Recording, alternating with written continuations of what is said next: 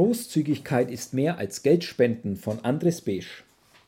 In den folgenden Zeilen hat Andres Besch zusammengefasst, wie er in den vergangenen Jahren seines Dienstes als Missionar Großzügigkeit in unterschiedlichen Formen erlebt und gelebt hat. Es gab Menschen, denen ich gab, und sie wurden meine Freunde. Es gab Menschen, denen gab ich, und als sie alles hatten, gingen sie. Es gab Menschen, denen ich gab, und ich beschämte sie.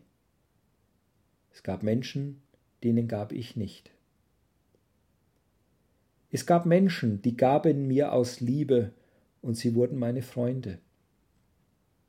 Es gab Menschen, die gaben mir, und es beschämte mich zu nehmen. Es gab Menschen, die gaben nicht, und ich blieb bedürftig.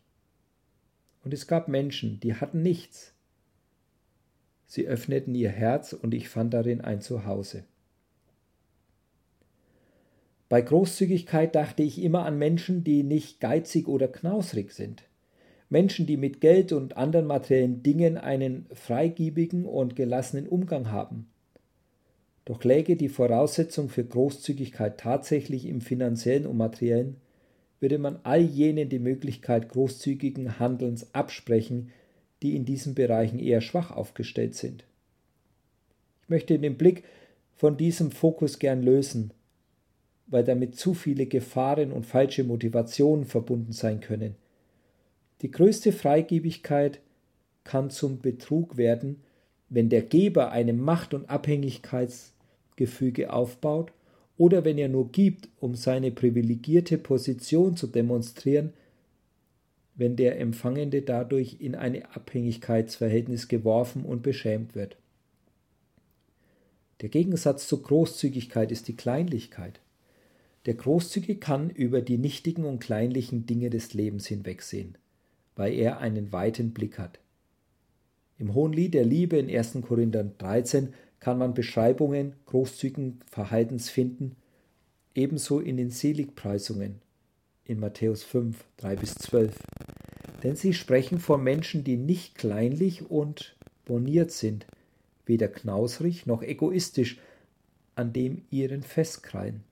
Sie beschreiben Menschen, die ein weites Herz und einen offenen Blick für das große Ganze haben. Diese Menschen tun nichts Großzügiges, sondern sie tragen die Großzügigkeit als innere Haltung in sich. Großzügige Menschen strahlen Gelassenheit aus, weil sie wissen, dass von ihnen und ihrer Gabe nicht alles abhängt.